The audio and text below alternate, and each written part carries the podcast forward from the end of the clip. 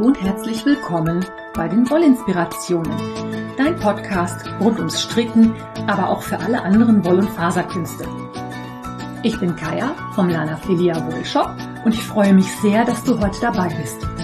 Ich wünsche dir viel Spaß und tolle Inspirationen in der aktuellen Folge.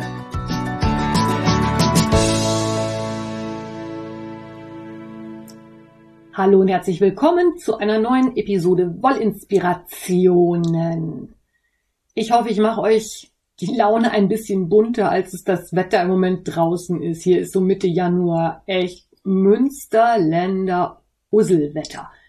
Es ist grau, es ist dunkel, es nieselt quasi den ganzen Tag. Da kann man eigentlich nichts anderes machen, als sich einzumuckeln und schön zu stricken. Ne? Ja, ich habe heute hauptsächlich was über meine aktuellen Projekte. Da gibt's nämlich, obwohl ich ja noch an ganz vielen Geheimgeschichten im Hintergrund arbeite, eine ganze Menge Neues. Und dann erzähle ich euch noch ein bisschen was dazu, was man mit Garn veranstaltet, das man geribbelt hat. Denn, ihr kennt das sicherlich, wenn du das Garn aufgetrennt hast, dann ist das natürlich total kraus. Macht man das wieder glatt? Und wenn ja, wie? Und warum? Erzähle ich dir gleich was zu. Ich fange erstmal an mit einem fertigen Projekt. Ich habe meinen Pullover fertig gestrickt. Und zwar kannst du dich sicherlich erinnern, als wir auf dem Strickwochenende im, im Emsland waren, habe ich in Meppen eine Filati-Ausgabe von Lana Grossa gekauft und ich habe Silk Hair von Lana Grossa gekauft. Im ich musste einfach mal Fremdgarn kaufen. Ging nicht anders, weil mir ein Modell von einem Pullover in dieser Zeitschrift so gut gefiel. Ich erzähle dir nochmal, worum es geht. Und zwar ist das ein Pullover, bei dem man ein DK-Garn mit einem doppelt genommenen Mohair-Garn kombiniert. Ich habe mich bei dem DK für die Farm Twist von Madeleine Tosh entschieden. Das ist ein wunderschön verzwirntes DK-Garn. Das habe ich mit einer Nadelstärke 6,5 verstrickt. Das ist wahnsinnig groß für meine Verhältnisse. Aber dadurch ging der Pullover auch eigentlich mega flott.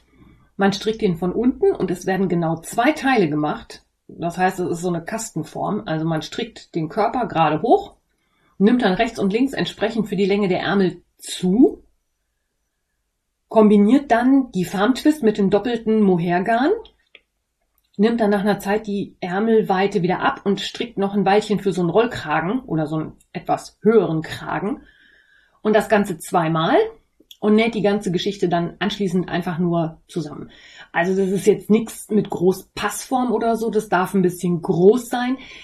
Ich habe mich für die Farm Twist in Medieval entschieden, das ist ein lila Ton und habe dazu kombiniert so ein gebrochen weißes Silk Hair und ein fliederfarbenes Silk her. Im Prinzip war das Ganze mega flott gestrickt. Es hat jetzt nur wieder so lange gedauert, weil ich mich wie immer vor dem Zusammennähen gedrückt habe.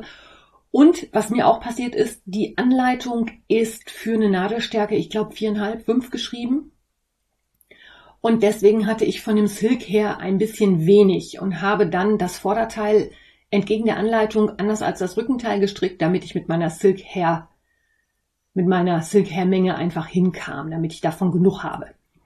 Und beim letzten Stricktreffen am letzten Samstag, das haben wir natürlich im Moment nur virtuell, habe ich mich dann hingesetzt, hatte eigentlich nicht so wirklich irgendwas zum Stricken, weil ich größtenteils halt an so einigen Geheimgeschichten arbeite.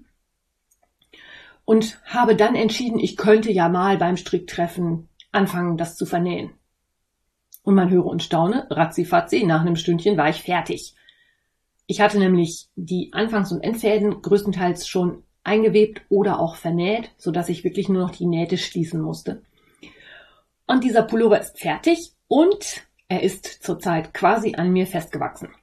Der ist mega warm, der ist super kuschelig, die Ärmel sind super lang. Ich setze dir natürlich wie immer einen Link dazu in die Show Notes, sowohl zum Projekt bei Revelry als auch zu Instagram. Da kannst du den Pullover bewundern. Ich muss auch mal gucken, dass ich meinen Mann mal breitschlage in einer stillen Minute, dass der auch nochmal Fotos von mir macht. Wenn man die selber macht, sieht das ja immer ein bisschen doof aus. Ja, so von oben und siehst den Pullover eh nur halb und äh, ja. Ich bin schwer begeistert von der Farm Twist. Die macht nämlich ein wunder wunderschönes Maschenbild und durch die Nadel 6,5 äh, sieht toll aus. Also gefällt mir sehr, sehr gut.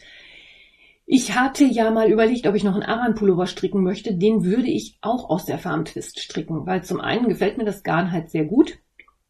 Durch die Zwirnung eignet sich das natürlich auch super für Zöpfe. Nadelstärke 6,5 ist auch so eine Sache, das wird ratzi fatzi fertig. Aber ich habe noch so viele andere Projekte, Ideen und ähnliches im Kopf, dass ich den Pullover dann doch erst nochmal also ein bisschen nach hinten geschoben habe. Wie schon erwähnt, habe ich an den Geheim Geheims gearbeitet. Das eine Geheim Geheim ist so geheim, dass ich da noch gar nichts zu sagen darf. Das werdet ihr zu gegebener Zeit dann hören, lesen, sehen, wie auch immer. Werde ich bestimmt noch was drüber erzählen. Und das andere Geheim Geheim ist natürlich der Mystery Call. Den habe ich fertig. Meine beiden Teststricker sind fleißig dabei. Dazu habe ich auch eigentlich gar keinen Teststrickaufruf gemacht. Das hat sich während eines anderen Stricktreffens so nebenbei ergeben, als wir uns so darüber unterhalten haben. Da haben wir auf dem Tisch schon Farben hin und her geschoben und dann hieß es, oh, ich würde das wohl gerne teststricken und die andere meinte dann auch, sie würde das gerne teststricken und jetzt sind die beiden fleißig am Nadeln, sodass ihr dieses Mal einen getesteten Mystery Call kriegt und ihr kriegt auch einen Mystery Call, den ich nicht im Sinne von Steven West mache. Das heißt, ich habe ihn jetzt auch wirklich schon fertig. Beim letzten Mal war es ja so, ihr habt schon angefangen zu stricken und ich hatte das Ende noch gar nicht erreicht. Ich wusste zwar, wo ich hin wollte, aber fertig war es noch nicht. Dieses Mal wird das anders sein. Und ich habe auch schon Garn für die Kids bestellt. Das heißt, ich erwarte da so im Laufe der nächsten 14 Tage, dass das geliefert wird und dann erzähle ich euch da nochmal mehr zu. Und ich habe mir auch überlegt, dass ich zu den Kids auch ein kleines Video drehen werde, damit ihr ein bisschen einen Eindruck auch von den Farben bekommt. Das erzähle ich euch dann aber zu gegebener Zeit dann auch natürlich hier im Podcast. So, dann komme ich zu meinem nächsten Thema, die Indian Nights Blanket. Soll ich dir mal was sagen?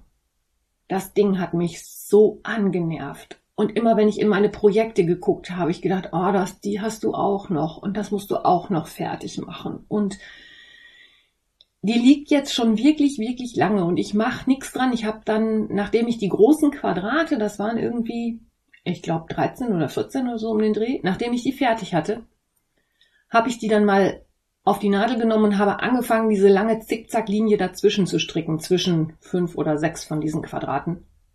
Und das zog sich, weil es sind natürlich über 800 Maschen pro Reihe gewesen. Es zog sich, es sah nicht so aus, wie ich mir das vorgestellt hatte. Tini hat kommentiert, ob ich das nochmal stricken würde mit mehr Kontrast. Weiß ich noch nicht, wenn dann auf jeden Fall, weil das ist ein großes Manko an dieser Decke gewesen. Die sieht toll aus, aber ich finde inzwischen, dass zu wenig Kontrast bewirkt, dass es einfach nicht so wirkt, wie es wirken könnte. Und daraus kannst du schon schließen, was ich getan habe. Ich habe mich wirklich hingesetzt und habe angefangen, diese Decke zu ribbeln. Diejenigen von euch, die mir bei Instagram folgen, haben das vielleicht schon gesehen. Ich habe also wirklich die Nadel gezogen. Ich habe meine Scooby-Doo-Bänder ausgefädelt und habe angefangen, das zu ribbeln. Jetzt ist das natürlich mit dem Vereil zum Ribbeln eine echt mühsame Geschichte. Zum einen, weil ich ja in meinem Eifer schon alle Fäden vernäht hatte. Klammer auf. Interne Aktennotiz, Doppelpunkt. Mein Fadenvernähen ist bombensicher. Ich hab geflucht, bis ich das teilweise wieder auf hatte. Und ich habe natürlich jetzt mega viele kleine Restemengen. Von dem einen mehr, von dem anderen weniger. Ich bin auch noch nicht fertig. Die letzten fünf oder sechs Quadrate liegen hier noch, weil das eine sehr aufwendige Geschichte ist. So. Ich habe angefangen, das zu ribbeln. Aber soll ich dir mal ganz ehrlich was sagen? Es fühlt sich einfach nur gut an. Das ist wie so eine tonnenschwere Last, die man irgendwie losgeworden ist.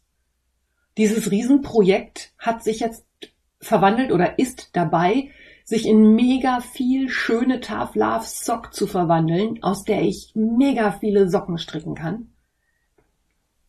Ich habe ja auch von ganz vielen Farben bisher nur ein ganz bisschen verbraucht, was heißt, dass ich da entsprechend große Knäule noch übrig habe. Die Sock Madness dieses Jahr kann kommen, da komme ich aber gleich noch drauf. Jedenfalls, ich habe ganz viele kleine Mengen an geribbelten Garn. Und wenn die Quadrate so zum Inneren kamen und das nur noch ganz kurze Reste waren, dann gebe ich auch ganz ehrlich zu, habe ich auch teilweise den Faden abgeschnitten und den letzten Fitzel nicht mehr geribbelt. Für so ganz kurze Reste lohnt sich das nun nicht. Für Socken kann ich damit leben, wenn ich so kurze Reste habe. Klar, es ist wieder Fäden zum Vernähen, mein Lieblingsthema, aber da bin ich ja nun selber dran schuld. Da muss ich dann mal durch. Und ich habe dieses Garn zuallererst jetzt erstmal wieder auf Knäuel gewickelt. Und ich habe da bisher auch noch keinen Unterschied gemacht, ob das lange oder kurze Reste sind. Ich habe teilweise neu angefangen und teilweise auch auf vorhandene Knäule draufgewickelt. Weiß noch nicht, ob das so eine gute Idee war, aber da das Garn natürlich schon entsprechend lange verstrickt hier rumgelegen hat, ist das mega kraus. Und ja, ich überlege jetzt, ob ich das wieder glätte und wenn ja, wie ich das mache. Und habe mir überlegt, das wäre vielleicht auch mal ein Thema, über das ich so bewusst jetzt noch nicht viel erzählt habe und was ich jetzt dann einfach mal zum Anlass nehme, um darüber was zu erzählen. Also dieses krause Garn, wenn man das geribbelt hat, ist im Prinzip nichts Schlimmes. Da kann man mitstricken.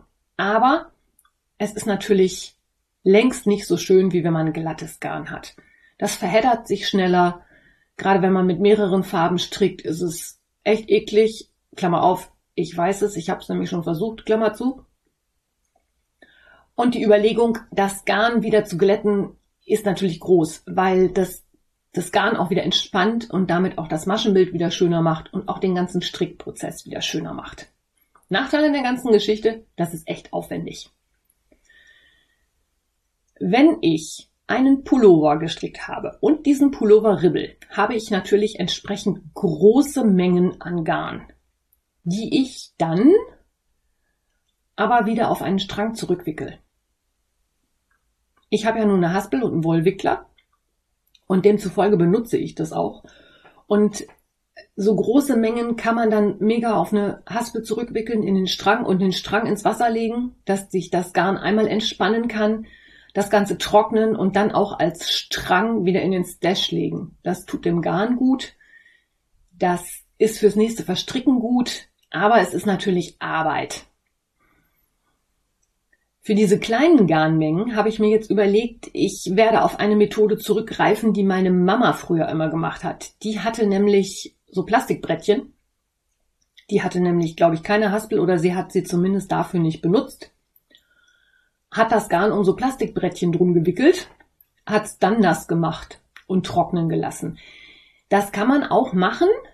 Ich glaube aber, dass das nicht die optimale Lösung ist, zumindest wenn man es stramm wickelt, weil das Garn dann natürlich wieder unter Spannung steht und man ein bisschen die Lauflänge verfälscht.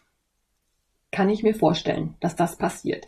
Je nachdem, wie lange ich das dann wieder lagere, entspannt sich das vielleicht auch wieder zurück. Aber da würde ich dann vielleicht doch eine neue Maschenprobe draus stricken. Und ich werde mir diese kleinen Reste, die ich jetzt habe, alle mal genau angucken und so nach und nach aufs Brettchen wickeln und dann zumindest nicht in den Strang, aber wieder in ein glattes Knäuel zurückwickeln. Und ich überlege auch ernsthaft, ob ich jeden Rest einzeln wickel. Ja, das nimmt Platz weg. Ja, das ist oder das sind viele Fadenenden. Das hat aber den Vorteil, dass ich sofort abschätzen kann, wie lang das Stück Faden ist, das ich da in Arbeit habe. Das heißt, wenn ich mich dafür entscheide, Socken mit einer Hauptfarbe zu stricken, von der ich ganz viele Reste habe, weiß ich sofort, wie groß dieser Rest ist, ohne dass ich das Knäuel halb abwickle und dann feststelle, oh, hier ist ein, hier ist ein Ende und da ist ein Ende und da ist ein Ende. Ja, Richtig Lust habe ich dazu nicht, aber ich möchte das Garn ja noch verarbeiten und demzufolge werde ich das in Angriff nehmen.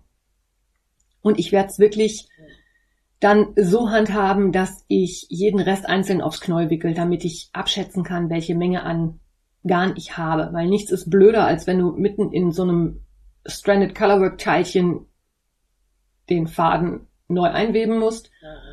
Oder bei der Ferse irgendwo auf einmal ein Fadenende hast und nicht damit gerechnet hast. Wenn das nicht anders geht, ist es okay, aber wenn es sich vermeiden lässt, glaube ich, fahre ich mit dieser Lösung besser. Und für die Aufbewahrung habe ich mir dann überlegt, dass ich die einzelnen Farben dann immer zusammen in eine Tüte tue, damit ich dann gleich sehe, wie viel ich von der Farbe habe. Und ich hatte das ganze Projekt in einem ganz großen Korb gelagert. Da liegen die angefangenen Knäule oder Törtchen von der Tough Love Sock jetzt auch alle drin. Und dann werde ich die Reste da alle dazu sortieren und das wird dann eigentlich quasi so mein ähm, Sockenwoll-Stash für die Sock Madness. Weil, jetzt kommen wir zum nächsten Thema, tada! Ich habe doch entschieden, ich möchte die Sock Madness stricken. In der Revelry-Gruppe ist schon so viel los und mich, ich merke, wie mich das Sockenfieber schon wieder packt. Ich habe das in meiner Revelry-Gruppe schon geschrieben. Die Antwort, die kam, war nur, war mir schon klar. Ich denke, dir war es wahrscheinlich auch klar, mir selber vielleicht noch nicht. Aber ich stricke Sock Madness. Und weil ich Sock Madness stricke, habe ich mich jetzt auch an eins von diesen Test Drive Pattern gewagt. Und zwar habe ich die Flying Dutchman angeschlagen und zwar gleich aus der Sweet Georgia Tough Love Sock, die ich geribbelt aus der Indian Nights habe in den Farben Tumble Stone, das ist so ein helles Beige, und Charcoal, also Kohle, das ist ein ganz dunkles Grau, vielleicht auch schon fast schwarz. Und ich habe angefangen, ohne dass ich das Garn geglättet habe, und ich habe mich schon dafür verflucht. Weil es zweifarbig ist und weil das krause Garn sich natürlich permanent ineinander heddert.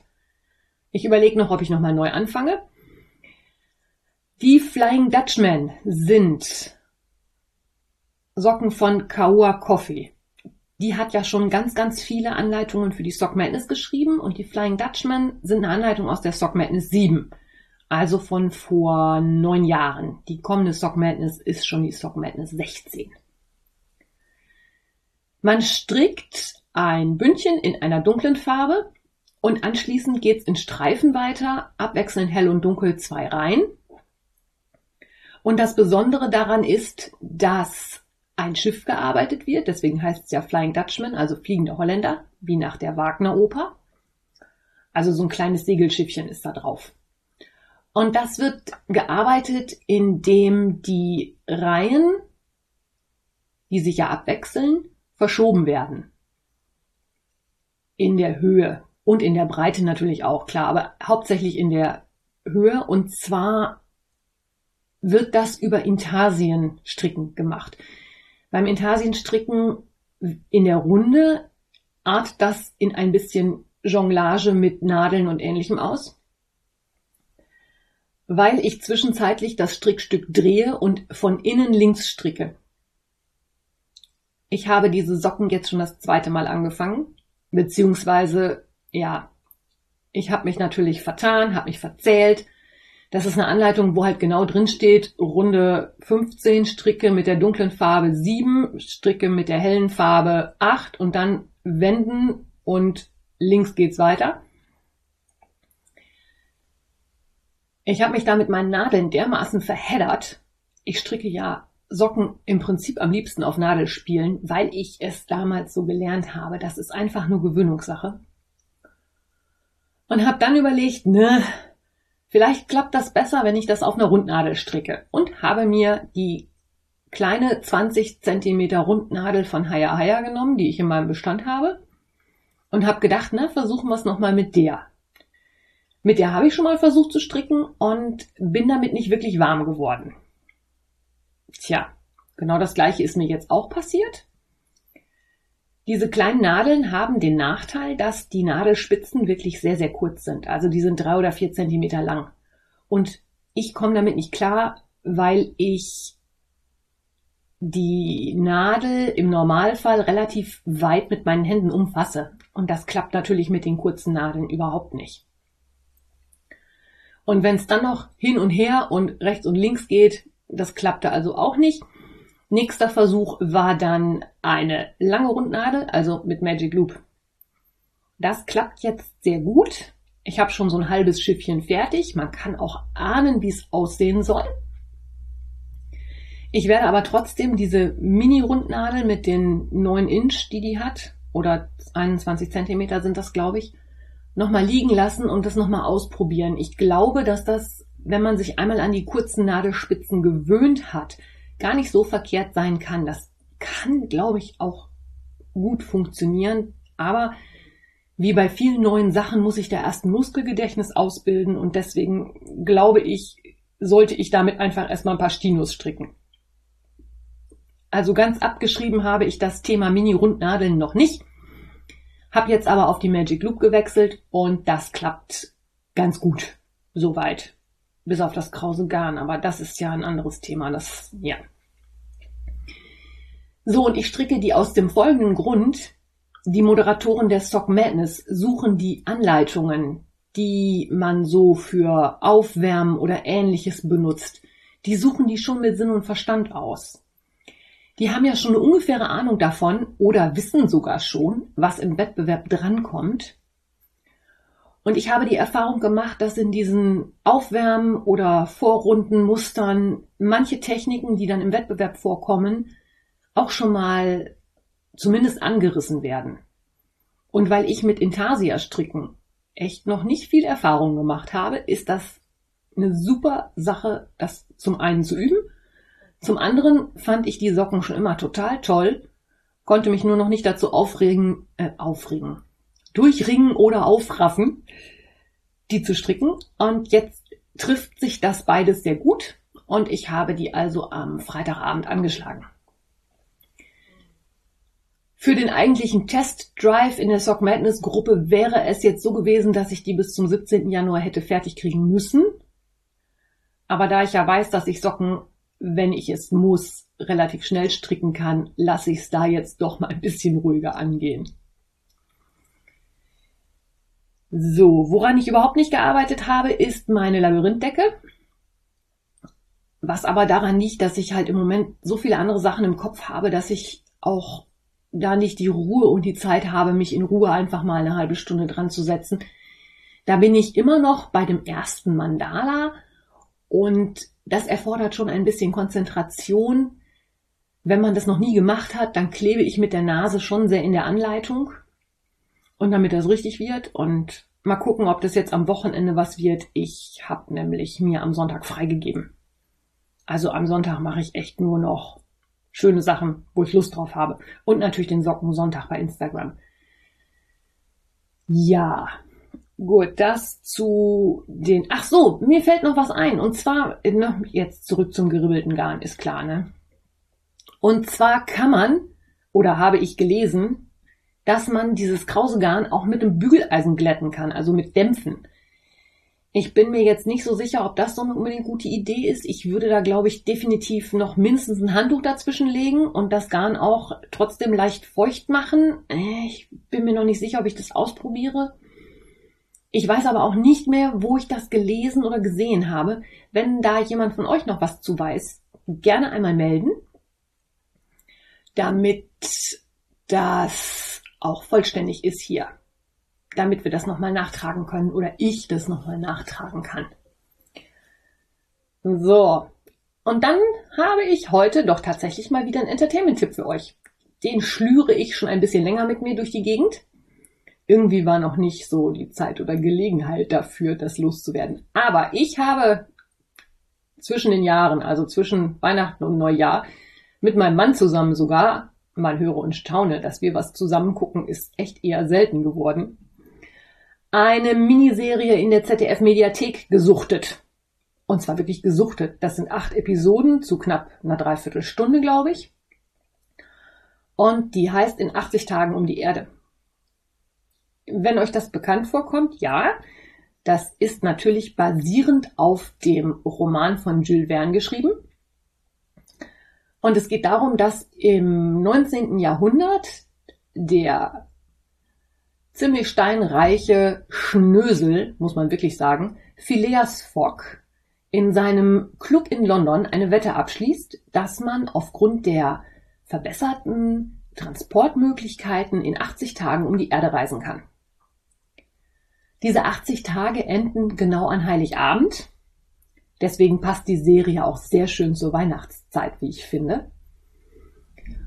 Und dieser Phileas Fogg wird gespielt von dem David Tennant. Den kennst du entweder als Doctor Who oder aus Good Omens oder von sonst irgendwoher. Das ist also wirklich eine internationale Größe.